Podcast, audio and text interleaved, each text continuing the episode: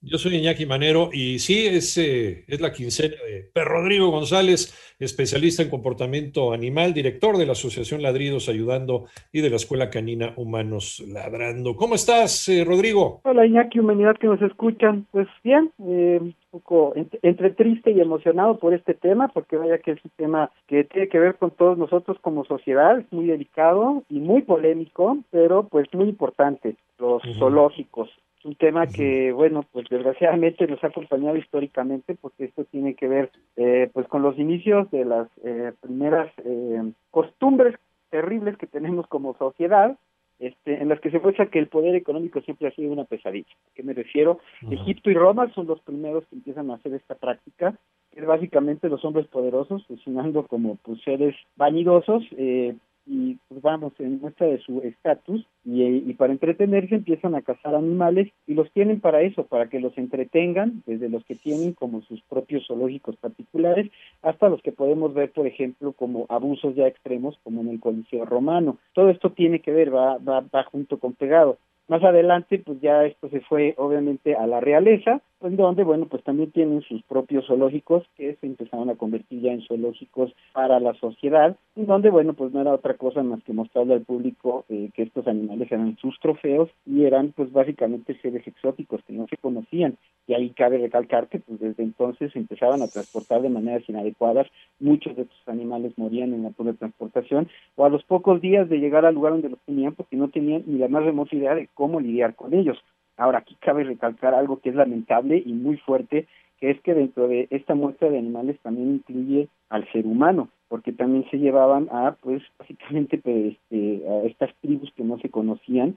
Hay, hay historias terribles en, en este tema. En 1860, entre 1860 y 1890, también hubo zoológicos humanos en donde pues, se mostraban literalmente a la, a la par que con los animales a, a, las tribus, este, pues gentes, incluidos niños, este, que se manejaban como con los circos este, en un tipo de tour. Estamos platicando el tema de los zoológicos con Rodrigo González, especialista en comportamiento de perros, director de la Asociación Ladridos Ayudando, de la Escuela Canino Manos Ladrando, y es que varias culturas en la humanidad pues, han tenido esta idea o esta necesidad o esta curiosidad de poder tener un, un compendio ¿no? de lo que lo rodea, de la, de la fauna, también de la flora, desde luego. Entonces, en varias épocas de la humanidad se ha visto eso. Los romanos traían, llevaban de varios lugares de su mundo conocido animales como osos, como, leones, a veces algunos tigres que venían de, Asia Menor, cuando había tigres todavía ahí y había leones todavía ahí,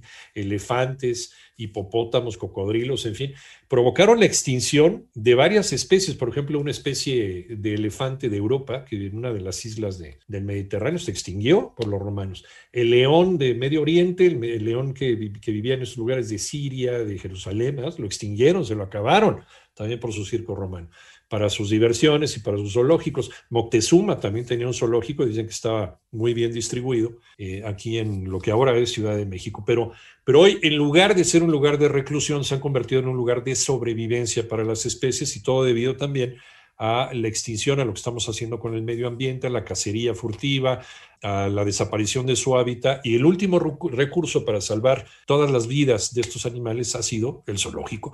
Rodrigo, volvemos contigo. Lamentablemente yo lo veo en un principio sin duda alguna como un capricho y hoy como bien mencionas pues se transforman en espacios en donde se busca pues la conservación de animalitos que ya están en peligro de extinción. Por ejemplo, en Suiza hay dos zoológicos sobresalientes que tienen este tipo de proyectos, especialmente el de Leipzig, en donde pues sí se dan eh, básicamente como objetivos principales el poder eh, crear estos espacios de una manera más adecuada, que ahí es donde está la polémica respecto a los zoológicos que no han avanzado y eso, bueno, aquí en México ni qué decir. Yo tuve la oportunidad de trabajar en el zoológico de Chapultepec y, bueno, la verdad es que duré muy poco tiempo porque salí muy deprimido de ver las condiciones en las que los tienen. Y qué decir el de Aragón, en donde nada más hace un par de años eh, se seguía mostrando cómo se están muriendo los animales de hambre, porque obviamente esto depende de recursos del gobierno, que obviamente no tienen interés en solucionar. Y aparte de esto, una pues la ignorancia, maltrato, los mismos trabajadores del zoológico de Aragón decían que pues lamentablemente no les vamos a dar de comer porque no queremos recoger sus heces. Y esa es una muestra de las muchas eh, pues, lamentables circunstancias en las que se encuentran estos animales, eh, pues básicamente porque no hay un cuidado adecuado. Y bien, como dices, hay lugares en donde, sobre todo en el primer mundo, se están haciendo programas en donde, mira, por ejemplo, en, en Suiza precisamente hay una, hay, hay una parte donde se trabaja lo que se denomina como pedagogía zoológica, en donde se les enseña a los niños específicamente que van a dar una vuelta al zoológico, pues cosas tan fuertes como el origen de una bolsa de coco, de, hecha de piel de cocodrilo, lo cual permite que los niños se sensibilicen respecto a cómo se, pues, se cazan los animales y en lo que se terminan convirtiendo. Este zoológico, digamos, tiene esa función de sensibilizar, pues para mostrarnos lo que también decías anteriormente respecto a cómo nos estamos acabando el mundo, y eso hace que los zoológicos lamentablemente se conviertan en las posibles opciones para que ciertas especies eh, sobrevivan, no se extingan por completo, pero la realidad es que la mayoría de estos lugares no cumplen con las características necesarias para que las especies que ahí viven estén de manera adecuada. Sobre todo entiendas esto a un nivel eh, emocional, porque pues muchos de los animales de los que estamos hablando este, pues son animales que recorren grandes distancias de su estado natural y aquí están encerrados. Ya con ese primer espacio cerrado haces que el animal se deprima y tenga comportamientos como coprofagia, eh, una actividad vacía, que son estas actitudes que tienen de repetición, de moverse de un lado al otro, eh, se deprimen, hay agresividad, etcétera. Entonces, obviamente esto es un tema que cuesta mucho trabajo verle una solución pronto porque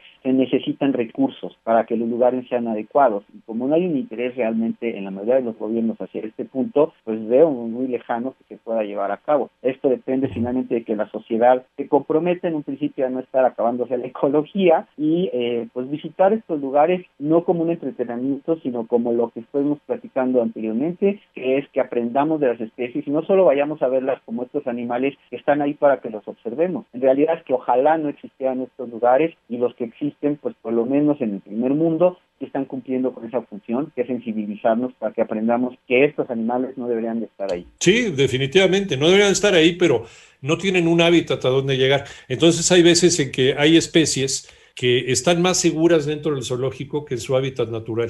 Es verdaderamente patético y es para salir llorando, pero, pero no hay inversión en los países Vemos, por ejemplo, la depredación que hay en, territorio nacional en México, que los programas de conservación de las especies les quitaron parte del presupuesto para programas seccionales, en donde pues sigues encontrando en el mercado de Sonora lo que se te ocurra. Si quieres un mono araña, un mono aullador, lo encargas y te lo traen. Cualquier especie de lo que tú quieras te la llevan, animales exóticos sobre todo, porque hay idiotas que, no sé, yo no entiendo qué quieren aparentar consiguiendo animales exóticos o animales que deberían de estar en su hábitat.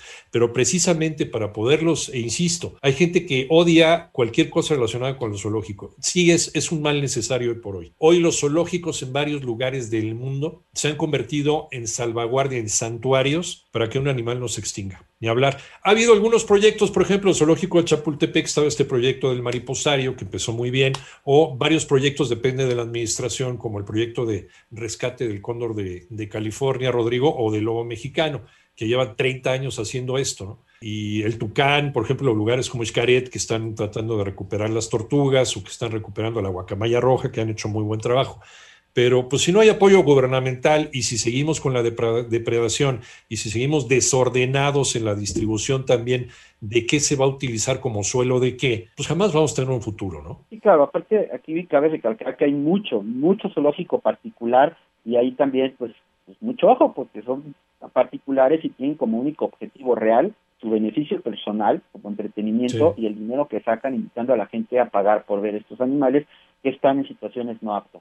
Esto incluye incluso, no sé, millonarios, eh, narcotráfico, etcétera. Entonces, lo ideal es que no existan estos lugares, pero todo va a depender siempre de una conciencia sobre el respeto a la ecología y a todos los animales no humanos que nos rodean y que no tendrían por qué estar con nosotros. Efectivamente. Rodrigo, ¿dónde te encontramos? Estoy en YouTube como Permisección 2 con número y en Facebook como Humanos Ladrando y Ladridos Ayudando. Muchas gracias, Rodrigo. Y tú además eh, haces jornadas de sensibilización para la gente que se anime a adoptar a un, animal, a un perrito sobre todo.